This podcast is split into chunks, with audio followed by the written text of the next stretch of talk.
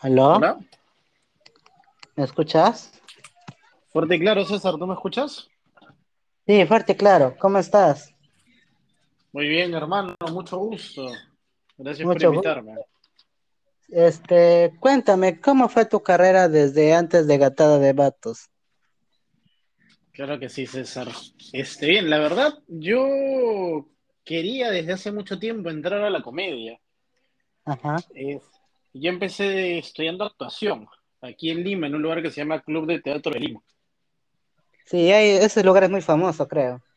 Sí, es bastante conocido. Han estado varias personas del medio, este, enseñan impro, enseñan eh, arte dramático, que fue realmente lo que, lo que yo estudiaba en ese momento. Ajá. Entonces, por allá ¿Y en eres, el año... ¿Cómo, cómo? y eres egresado de, del- del- de la escuela? No, no terminé de estudiar. Ni, Ah. ni esa huevada terminé de acabar. Porque, porque yo estudié en dos periodos. Uno en el 2016, Ajá. donde no lo terminé por, por pisado. Tenía una flaca en ese momento y, y este, no me animé, no.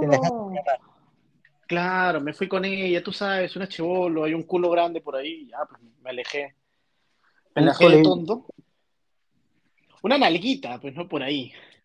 Ajá. No, pero digo, un buen culo y un par de tetas y te completo. Es lo que todo hombre necesita, hermano.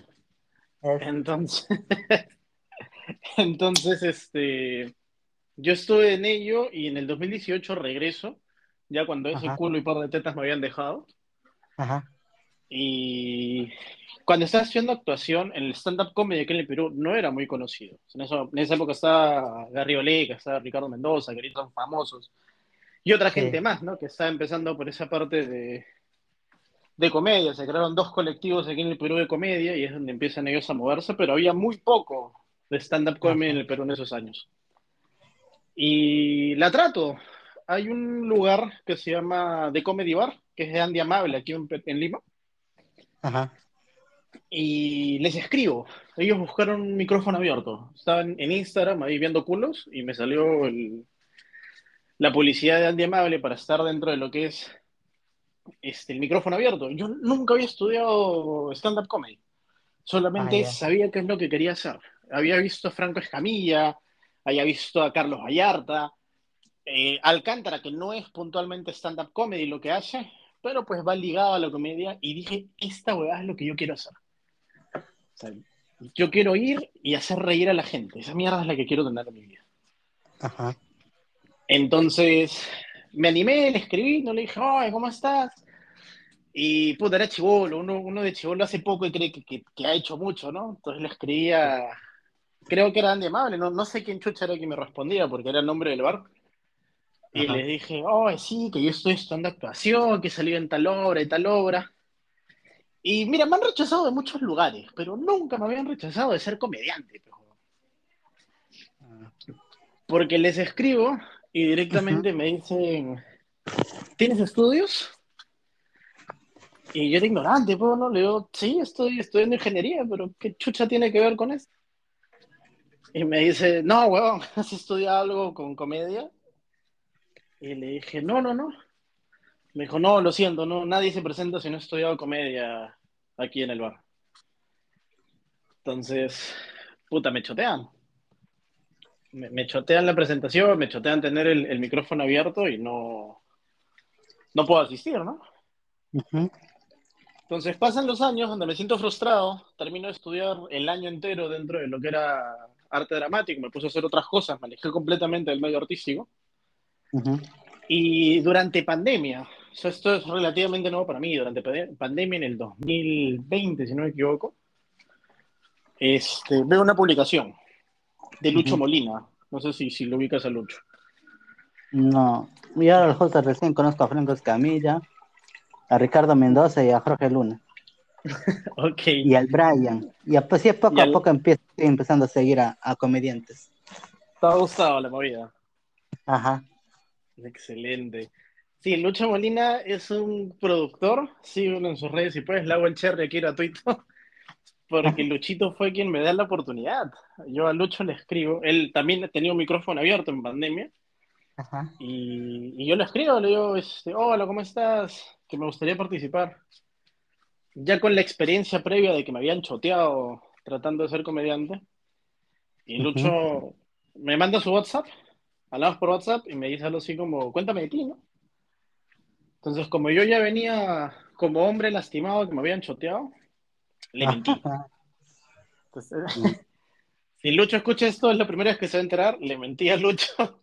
Le dije, no, que puta, que yo he estudiado con los más grandes, le digo, yo he estudiado improvisación, yo he estudiado teatro, y tuve suerte, porque a Lucho le dije, yo he estudiado impro en el Club de Teatro de Lima, y yo no tenía ni puta idea que el profesor de impro era pata de Lucho, o sea, Ah, eran amigos, y tenía sí. confianza en los alumnos que él tenía. O sea, ahí te fregaste. ¿Aló? ¿Aló? ¿Aló? ¿Escuchas? Creo que eso no fue el audio. Sí, está, ¿me ahora sí te escucho. Sí, ahora sí te escucho. O sea, cuando él, tú te enteraste que, él, que tu profesor era amigo de Lucho Molina y dije, ya me fregué. Yo le mentí diciéndole que había estudiado en ese lugar y yo no Ajá, sabía que el profesor, que, o sea, no estudié con él, yo dije un nombre por decir, era una ajá. persona real que Lucho conocía. Y dije, puta, Ay, me cagué si le preguntan algo, ¿no? ajá, Pero no, Lucho me creyó el floro, le metí, me inventé un par de técnicas que ahora que sé no, no existen. Le dije un par de nombres así como, sí, yo sé que es el, el, el primer chiste, el, el, chiste revientador, huevadas, me inventaba huevadas para que me llamaran. Y Lucho ajá. me dice, ah, ya, sí, ya, puta, ya, ya chivo, ven acá, confío en ti. Y me jala, me acepta y me jala a lo que es un show por Zoom. Ajá. Hermano, si hay comediantes que escuchen esto, no sé si han tenido la experiencia en Zoom, puta, es otro reto, es, es dificilísimo. Sí, Porque cuando tú estás en el escenario, tú escuchas la risa de la gente. sí. Tú recibes un feedback de que tu chiste funcionó, de que tu punch funcionó. claro. En cambio, en el Zoom no hay nada. Y la gente es mierda. Porque en el, en, el Perú hay un internet de mierda. Entonces tú sueltas el punch y pasan como 20 segundos para que le llegue el chiste a la otra persona que tiene un internet hasta las huevas, porque seguramente es Movistar. Y en esos 15, 20 segundos, tú como comediante parado no sabes qué hacer. Pero, no sabes si funcionó o no funcionó. Ajá, Entonces, paso a presentarme con, por Zoom.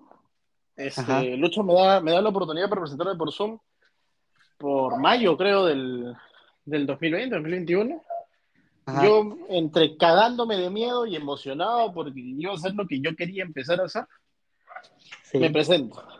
Me presento y tuve la suerte ahí de conocer a, a mis primeros amigos del stand-up comedy. Ah, Yo, la verdad, no, no he estudiado, no había estudiado nada de stand-up comedy. Fui bastante autodidacta. Y en ese grupo de personas que estaba conociendo, eh, que ahora, hasta ahorita tengo muy buena relación con ellos, uno se llama este Edward, eh, Jason, gente, gente muy buena. Estaba Sí. Capitán, quien pertenece al equipo de los de Hablando Huevadas, y que se enfrenta sí, conmigo en Catada de Vatos. sí, sí. Entonces, yo les soy sincero a todos y les digo, muchachos, la verdad es que yo no, no, no, nunca he estudiado esta huevada, no sé cómo se hace, solamente tuve huevos y quise tener una oportunidad en la vida. Y Capitán fue Ajá, muy buena onda y todos los chicos fueron muy buena onda y me dijeron, vamos a hacer una mesa de trabajo para practicar lo que teníamos escrito y, y ver este, cómo funciona, ¿no? sí. Entonces, en ese momento eh, tenemos una mesa por Zoom, eh, entra eh, Guille Neira también a, a educarnos un poquitín y ahí me entero un poco de cómo funcionan las cosas en el stand-up, un poco de técnicas, el monólogo que lo escribo, trato de darle un poquito más de forma según lo que me van guiando los muchachos. ¿En qué te Y inspiras para tus monólogos? en experiencias propias. O sea, en verdad, Justo la presentación, el, el podcast pasado que yo hice, eh, lo hice con Martín Yataco, que fue de, de, tu, de tu fecha. Martíncho, claro.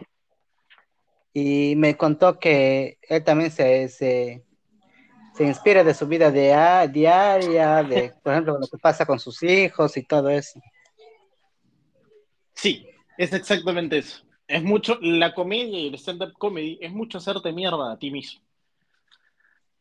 Eh, Martincho es espectacular, yo sé de paso, yo siempre me cago de risa cuando lo veo. Eh, y aparte, otra cosa en la que me inspiro, o que trato de hacer ahora, porque de los que se presentaron en Gata de Batos, yo era el más desconocido, de todos los desconocidos, era el más desconocido y el más nuevo. ¿Ya conocías a todos de ahí o, o solamente algunos conocías? A la gran mayoría. Eh, algunos por ah. nombre, como Yera, que lo ubicaba por nombre, eh, y algunos ya en persona. Martín, Francisco, son gente que yo ubicaba porque el mundo del stand-up comedy pero es muy chiquito. Entonces conoces a medio mundo.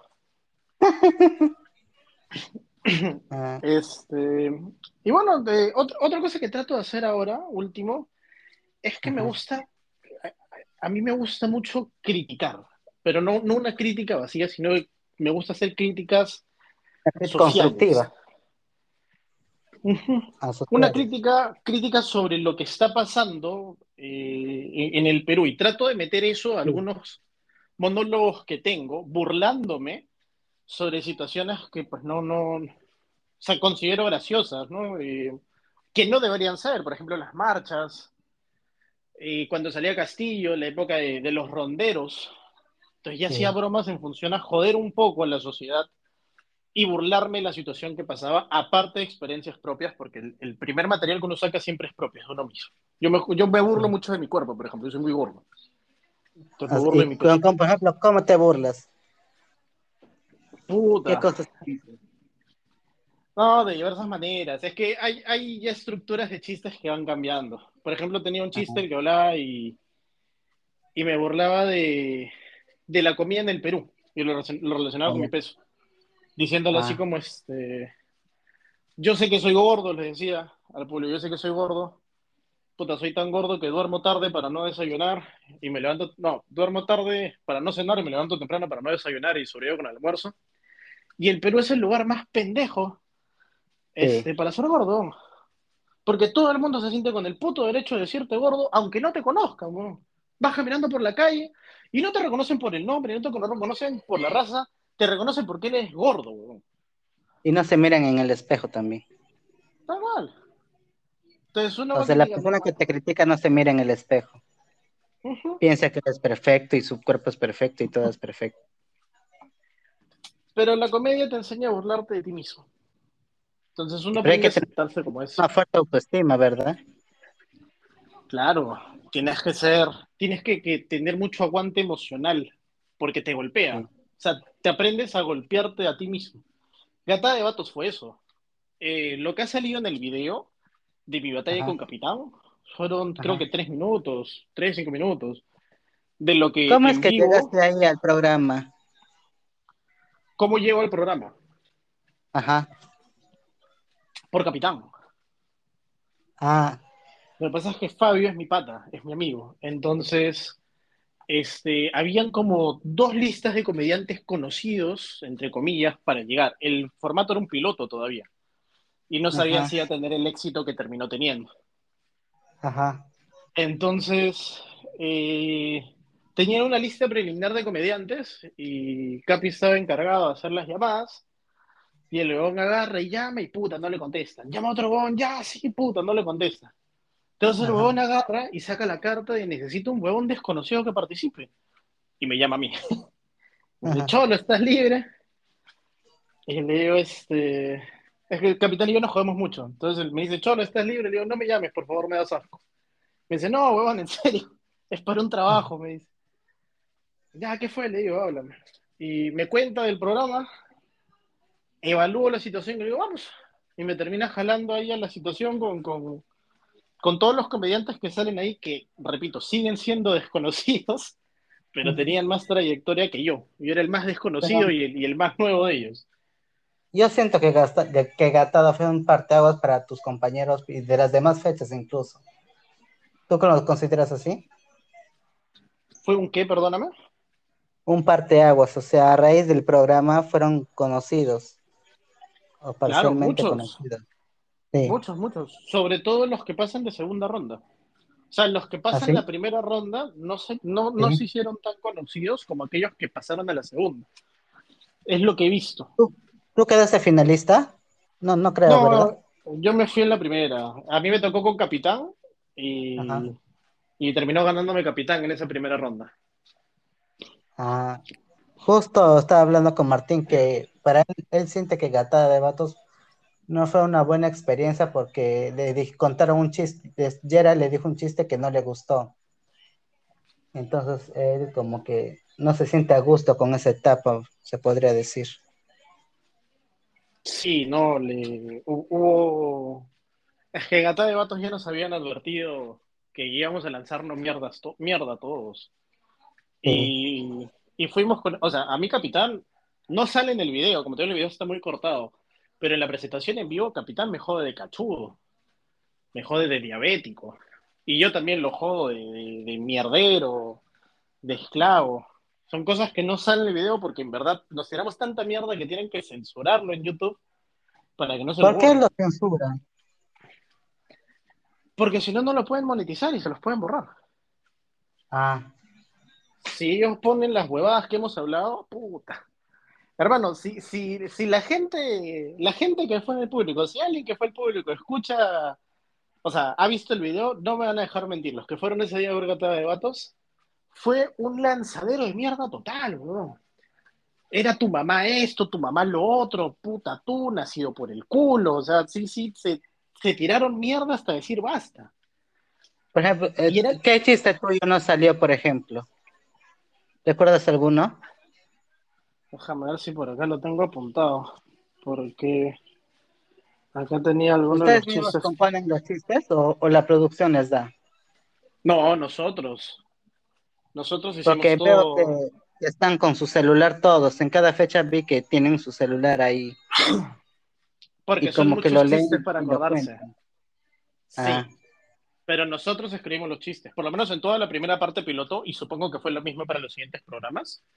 La producción lo que hace es darnos una guía de, no de chistes, sino de cómo es el formato, ¿no? Por ejemplo, el primer formato era algo así como en qué se parece. El segundo formato era a tu mamá le dicen, el tercero era poesía. Entonces, te dan los formatos y tú armas los chistes según ese formato. Ajá. Entonces, sí, sí. Ese mismo rato te lo dicen. No, te dicen el formato desde antes y tú llegas ya a practicar y a soltar ese día toda la mierda. Pero ya sabes con anticipación con quién te va a tocar. Sí, para la primera ronda. Ah, ya. Te dicen quién te toca en la primera ronda y es que ahí va lo complicado. Lo que la gente no sabe es que hay un gran trabajo detrás del comediante, porque, por ejemplo, en mi caso a mí me tocaba con Capitán, pero si yo le ganaba a Capitán, tenía chistes preparados para Jera, para, para este Percy y para el otro bon que no me acuerdo ahorita su nombre. Porque a mí me ah, podía tocar con los tres. Nada. Para ya estar cuando tenías nada. No, sí, les había escrito ya los chistes. O sea, a toditos. A todos. Por eso es un gran trabajo. Porque yo tenía ah. material para como siete, ocho personas, que era el camino que debía seguir para ganar el, la, fecha de jornada en Gata de Vatos. Ah. Entonces es un trabajazo lo que nos ¿Ahorita no te acuerdas de algún chiste que no salió? Mira, no he visto mucho el video, pero de los chistes que, que creo que no salieron, uno era algo así como. Capitán es tan pobre que le pide plata prestada a los chamos, por ejemplo. Ah. Ese fue uno de los, de los que no voté. Lo que pasa es que no, no, no lo tengo tan. El video del, está completo pero censurado, algo así. Sí, está cortado. Está cortado. Yo tenía también chistes, por ejemplo, tenía un chiste que decía. Este. Lo, que pasa es que, bueno, la situación en la que pasó es distinta a la que está ahorita, ¿no? Ajá. El chiste que tenía era algo así como, a mí me parece que ahorita mismo Pedro Castillo es como un niño con cáncer. Esa era para la época en la que lo querían vacar a Pedro Castillo. Sí. Entonces, mi chiste le decía, eh, a mi parecer, ahorita mismo Pedro Castillo es como un niño con cáncer. No le queda mucho Ah. tiempo. Ajá. Entonces yo tenía chistes así que no salen en, en el video. Sí, porque yo vi, vi el video y como que cuando el chiste es fuerte, como que lo callan y hay un mensaje que dice, si quieres ver este video, ven al, ven al en vivo o algo así. Sí, pone una señal de alerta, ¿no? En color rojo, Sí. como para que no, no salga. Sí, Y hay varios, ¿ah? No solo los míos, ni, ni, ni la batalla con Capitán. En todas las jornadas han terminado censurando los videos que son más fuertes de ver. Sí. Y digamos que Gatada fue una buena experiencia para ti. Para mí sí, aunque no estoy muy cómodo con el formato. Eh, Gatada de ¿Cómo te gustaría no que fuera para ti? eh, Lo que pasa es que Gatada de Vatos no es stand-up comedy, son dos cosas muy distintas. Gatada de Vatos es para comediante dentro de todo, sí, porque escribes chistes con una estructura para hacer mierda al otro. Ajá. Pero el formato de stand-up comedy es distinto. Es más una historia, es más un- una presentación de uno, este es más golpes.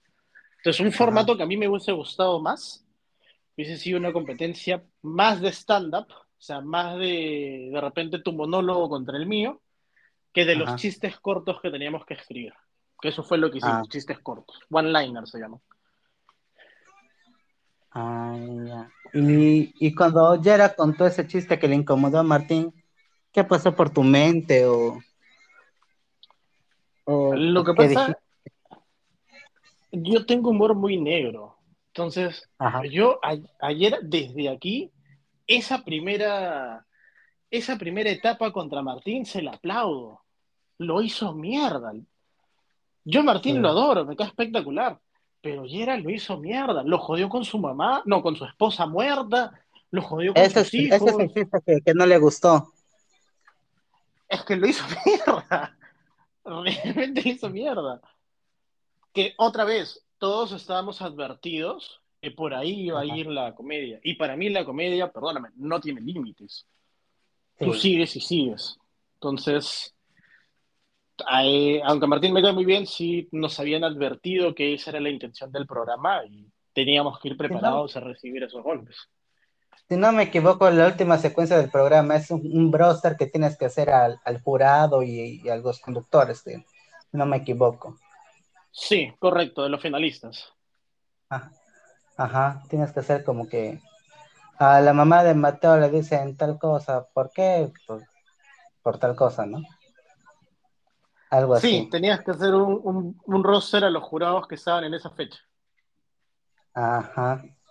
Y si te convocan para la segunda temporada, ¿aceptarías? O, o ya no ya. Sí aceptaría. Yo me quedé eh, muy poco a gusto con mi participación Sí. porque creo que puedo haber hecho más. No le dediqué el tiempo que le debía haber dedicado. eh, para que tengas esto aparte, muy aparte de ser comedia, yo trabajo, estudio, entonces el tiempo que le ¿Cómo dediqué no fue el mismo. tu tiempo? Tengo un trabajo, trabajo con horario de oficina, de 8 de la mañana a 6 de la tarde, soy un obrero más. En las por- noches Ajá. estudio, yo estudio psicología en una Ah. universidad aquí en Lima. Entonces, mayormente el año pasado se dividía mi tiempo de 8 a 6 trabajando y de 7 a 10, 11 de la noche estudiando. Y le dedicaba a la comedia algunos fines de semana.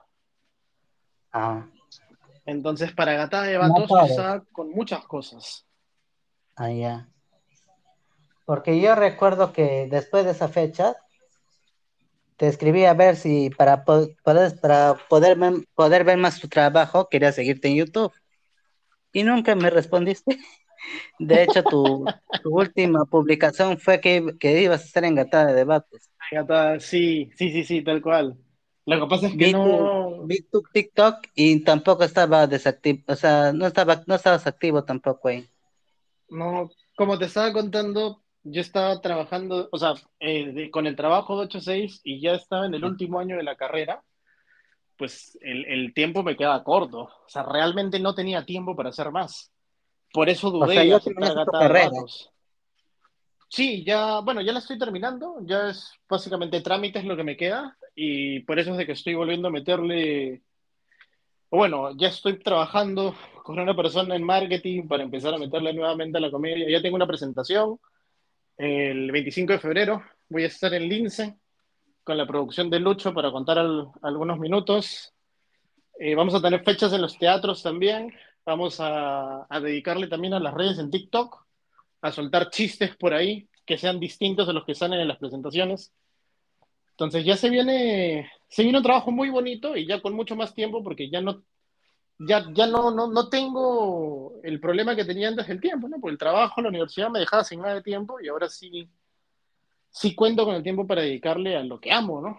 Pues realmente yo y amo por ejemplo, el, el cuando hacer la comedia. te toca hacer gira, ¿cómo haces con, con tus demás trabajos, con tus tareas? Siempre me preparo para cuando hay presentaciones. Cuando tenemos que ir a algún lado, siempre es con anticipación. El tener un, un monólogo de stand-up no es sencillo. Demora, toma tiempo. Lo trabajas, lo pules. Y Sí. yo lo mismo. Cojo a veces, eh, es es más, a veces me junto con los amigos, con algunos que son comediantes, y hacemos mesa de trabajos en el sentido en que nos contamos los chistes que tenemos y vamos nosotros ahí mejorando el speech que tiene cada uno, el, el texto.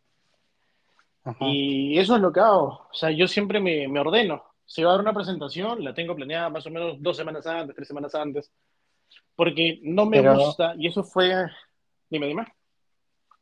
Por ejemplo, pero si tú tienes un show en provincia, ¿cómo haces para justificar tus, tus trabajos, los tus quehaceres en, en Lima? Lo que pasa es que no aceptaba por eso. Recién este Ah. año tengo el tiempo para poder hacerlo. El O sea, este año recién se no lo. Este año ya contamos con disponibilidad completa para cualquier productora que me quiera llevar a Ica, a Ayacucho, a Cajamarca. Tenemos una. Estamos en conversaciones para Cajamarca, por ejemplo. Entonces, este, para cualquiera de ellas Pero- ya estoy con el tiempo disponible. Tendrías que pedir permiso a tu trabajo de oficina. Eh, lo que pasa es que, y fue lo que te trataba de comentar por interno, que este año me ha cogido por detrás sin dilatación, weón, porque me han despedido en el trabajo. Estoy sin nada. Ah, sí. Ah, verdad, me Sí, olvidé. Se me, se me- se me olvidó.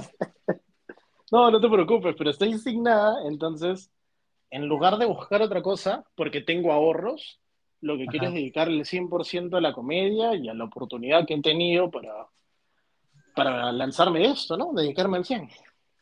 ¿Y cuándo te das un, un showcito por Pucallpa? Si tienes contactos, hermano, conversamos para que, para que alguien me lleve, ¿ah? Yo encantadísimo de ir. No tenía pero acá te ninguna propuesta ahorita. Ah, no, voy sin polo, no pasa nada. ¿Y algún allá en el aeropuerto. canal de YouTube o algo para poder seguirte y así?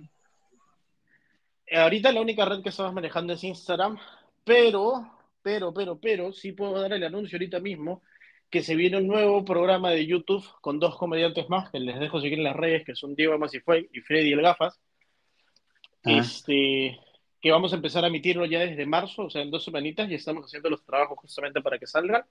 Aparte, se viene, como te había dicho, lo que son en TikTok. Es, eh, lo que te digo ahorita con los otros dos comediantes, sí es en YouTube, ahorita no está activo, porque redes Pero van a ¿ese empezar es a en el canal de quién? ¿Tu canal tuyo? Sí, o sea, yo lo voy a mover dentro de mis redes, pero va a salir como un. YouTube aparte. Ah, ya. Yo particularmente como programa de YouTube todavía no lo tengo mapeado. Lo que sí está en proceso es este, lo de ser stream, streaming. Sí. Y esos streaming sí se van a subir en mi canal, a YouTube y a TikTok también. Pero como trabajo con una en, tus compañeros es que hacen cajita de preguntas o, o hacen lives y así. Yo creo que deberías también hacer eso para que estés más activo y tus fans saber, sepan más de ti también. Completamente de acuerdo, hermano. Como te dije, el- me, me agarró feo el año y, Ajá. y lógicamente no he estado bien. Eh, tú Sí. mismo dijiste que he tenido autoestima y, y bastante fuerza mental para hacer esto y es verdad. Entonces sí me agarró fuerte el año, el, inicio de año con bueno, una enfermedad de un familiar, una parte del trabajo hasta las huevas, con un par de temas también por ahí bastante Sí. pesados. Pero nada, ya un- uno se lava la cara y sigue con la vida. Y para Es mí que eso te es así. hace más fuerte. Exacto. Ese Entonces tipo de cosas te hace ya- más fuerte. Ya la vida vino, me golpeó, me cogió como quiso durante el mes de diciembre del año pasado y enero de este año. Y ya dije, no, no, no más. O sea, ¿Y cómo, me cómo tengo que parar y continuar. Mi febrero está en las huevas porque fue cuando me despidieron. O sea, este mes es donde te despidieron. En finales de febrero me despidieron. El, perdí un em- yo tenía un emprendimiento que hacía aparte, o sea, aparte de estudiar y aparte de trabajar, tenía un emprendimiento al que me dedicaba. Ajá. Ese emprendimiento básicamente lo perdí por el año pasado, eso de noviembre, diciembre, fue un golpe duro porque era de lo que pensaba vivir. Este, Mi familiar se enferma también por las mismas fechas, diciembre, enero, finales de diciembre, y se tuvo que ir a otro país por temas médicos. Sí. Y me despiden ahora en, en enero. Entonces, lógicamente están las huevas mi vida en ese momento. Pero ahorita, Pero tienes que darle para adelante nomás porque, porque si sigues pensando en eso te puedes deprimir y, y dices, no, poco. no, ya pasó, hermano. Uno, uno se Ah. puede caer. Es normal, la vida te va a arrojar cosas y tú te vas a caer. Eso es lo Te que vas va a tropezar mil veces, pero tienes que levantarte. Exacto, depende de cada uno levantarse. Y yo ya estuve mucho tiempo tratando de solucionar las cosas y sintiéndome mal y dejando de lado mis sueños por concentrarme en los problemas que tenía en ese momento. Entonces, eso cambia ya. Como te digo, contacté con un amigo que se encarga de hacer el marketing. Estoy trabajando con él de la mano, que ya me armó un plan y toda la vaina para poder regresar con fuerzas, que por eso no se ha hecho nada, porque él me ha dicho, tranquilo, espérate que salga el flyer. Sale el flyer de presentación del 25 y con ese flyer arrancamos todo. Arrancamos sección de ¿Tienes preguntas, con, con algún compañero de gatada para que, para que hagan gira juntos? No lo he conversado todavía con ninguno, Ah, pero es una idea interesante. Con quien tenía conversado algo era, bueno, era con un amigo de gatadas, pero no se llegó a concretar por lo mismo que había pasado. Pero sí te puedo asegurar, y si quieres, ahorita mismo lo dejamos. Estamos febrero, marzo, abril, mayo, junio, julio. En agosto, si quieres, si gustas, me puedes volver a invitar. y claro, te aseguro que la situación va a ser muy distinta. Ah, Van a haber muchas cosas distintas, eso te lo puedo asegurar. ¿Y viste los programas, los, los programas anteriores a, a tu fecha? Este, anteriores a mi fecha no hubo, porque yo fui la, el piloto. No, o sea, Pero después de tu, los- tu fecha. Sí, sí, sí, claro que sí. Es más, conozco a varios. Eh, se ha presentado Pierre Gomeca, se ha presentado este, Chanelo, se ha presentado Thalía. Entonces, son personas ¿Viste que yo... se ha prese- Dime. En la tercera fecha, a Talía, no sé si a Talía le, le dijeron la Unión Soviética, no sé si te acuerdas. No, no, no, no me acuerdo. Refrescame la memoria. El, el FAMS le, le dijo Unión Soviética, no me acuerdo. Sí. Sí, sí, sí, sí, sí, sí, sí, me acuerdo, sí me acuerdo. ya te acuerdas. Sí, sí, sí, no, la joven, no ¿Te acuerdas cómo era el chiste? No, no me acuerdo del punch tampoco. Pero fueron buenos. Fue buena la fecha. Sí. Y la tercera creo que ya va a Berto. Eh, su Instagram es Berto Comedia. Sí, Berto es un cague de risa, ese también lo conozco de tiempo. Y, y estoy muy contento porque le fue muy bien después de Gata de Vatos. sí. ¿Y, y tú, y a raíz de Gata de Vatos, de Vatos aumentaron tus seguidores o, o, o, o- igual se, se mantenieron? No, sí aumentaron. Y no solamente aumentaron los seguidores, sino que aumentó el, eh, la palabra es engagement, como que el trato que tenía con ellos. Antes Ah. yo tenía seguidores que daban likes a mis publicaciones, que a veces comentaban una que otra cosa, pero eran muy pocos los que se dedicaban el tiempo a escribirme algo. Y a raíz de Gatada recibí varios comentarios positivos. Gente, hermano, lo hiciste muy bien, mucha gente que venía a felicitarme por lo que se había hecho, que les había gustado el trabajo que había tenido. Y a raíz de eso, lógicamente, también que me siguieron en mis redes. Yo soy Entonces, uno de Yo ellos. creo que sí ayudó bastante. Por ejemplo. Rescatada sí ayudó bastante. Y, y sí, sí, sí, esto lo van a escuchar Ricardo, Jorge. Yo sí me quedé bastante picón y yo sí aceptaría volver, pero ya con una. O sea, ya con el tiempo para dedicarle el 100% de los chistes a Gatado. ¿Y estás dispuesto a aguantar que te hagan trizas? Por supuesto que sí. La vida ya lo he hecho, que lo hagan un par de comediantes más, no importa nada. Ah. ¿Con quién te gustaría enfrentar? Con Capitán. Otra vez con no Capitán. se ve, creo que no se ve en la transmisión, pero como te dije, el Capitán es, mi hermano. O sea, el Capitán, desde esa vez que nos conocimos, nos hicimos muy amigos. Entonces, cuando termina la batalla en vivo, Capitán y yo nos damos un abrazo. Así como que, puta, ha sido un gustazo competir contigo, muy, muy, muy fraternal. Entonces, a mí sí me gustaría volver a competir y tener una, un versus con Capitán. Eso es lo que me gustaría. Ah, ya. Entonces, este, ¿algún cherry que quieras hacer? este, cherry más que todo, nada, que aquellos que estén escuchando, tenemos presentación el 25 de febrero en el bar Eden en Lince. Asimismo, pueden seguirme en mis redes como arroba Juancho el Comediante. Estamos en Instagram, estamos en OnlyFans también para las damas. Mm. Ahí se muestra más carne que otra cosa, pero son bienvenidas todas. Eh, se lo debo siempre, entonces siempre lo voy a mencionar al señor Lucho Molina, Lucho Molina Producciones, síganlo. Aquellos que estén deseando empezar en la comedia, el señor da la oportunidad y eso es lo que muy pocas personas en el ámbito lo hacen. Entonces, a Lucho le estoy internamente agradecido y sí recomiendo que vayan a seguirlo, que vayan a sus producciones y que apoyen el talento peruano. Hay mucho talento en la comedia solamente hay que hacerlo más conocido e asistir a estos bares, asistir a estos tratos para poder apoyar. Espero verte en la segunda temporada entonces. Espero lo mismo. Vamos a ver. Sí, lo que pasa es que eh. también hay que darle oportunidad a los nuevos comediantes, ¿no? Sí. Hay muchos comediantes en Perú. Pero si se da la oportunidad, bienvenido. Es más, si se da la oportunidad, gana la fecha. Tienes que, tienes que llevar la copa a, tu casa. Me la llevo a Pucallpa, hermano, y nos tomamos una chela con ella. Claro. Como debe ser. Entonces, este, gracias por aceptar mi invitación. No, ha sido un placer, César, realmente. Todo eso va a estar también colgado en redes. La conversación. La ha pasado espectacular, hermano. Más bien, muchísimas gracias a ti por la invitación.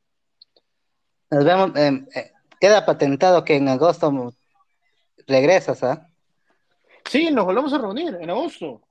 Vamos coordinando desde julio para cuadrar una fecha, pero sí o sí. Ya, ya, ya, ya. Ok, hermano, cuídate. Igualmente, César, estamos hablando. Un abrazo enorme. Saludos, mi gente de Pucallpa. Nos vemos pronto. Y chao, gracias.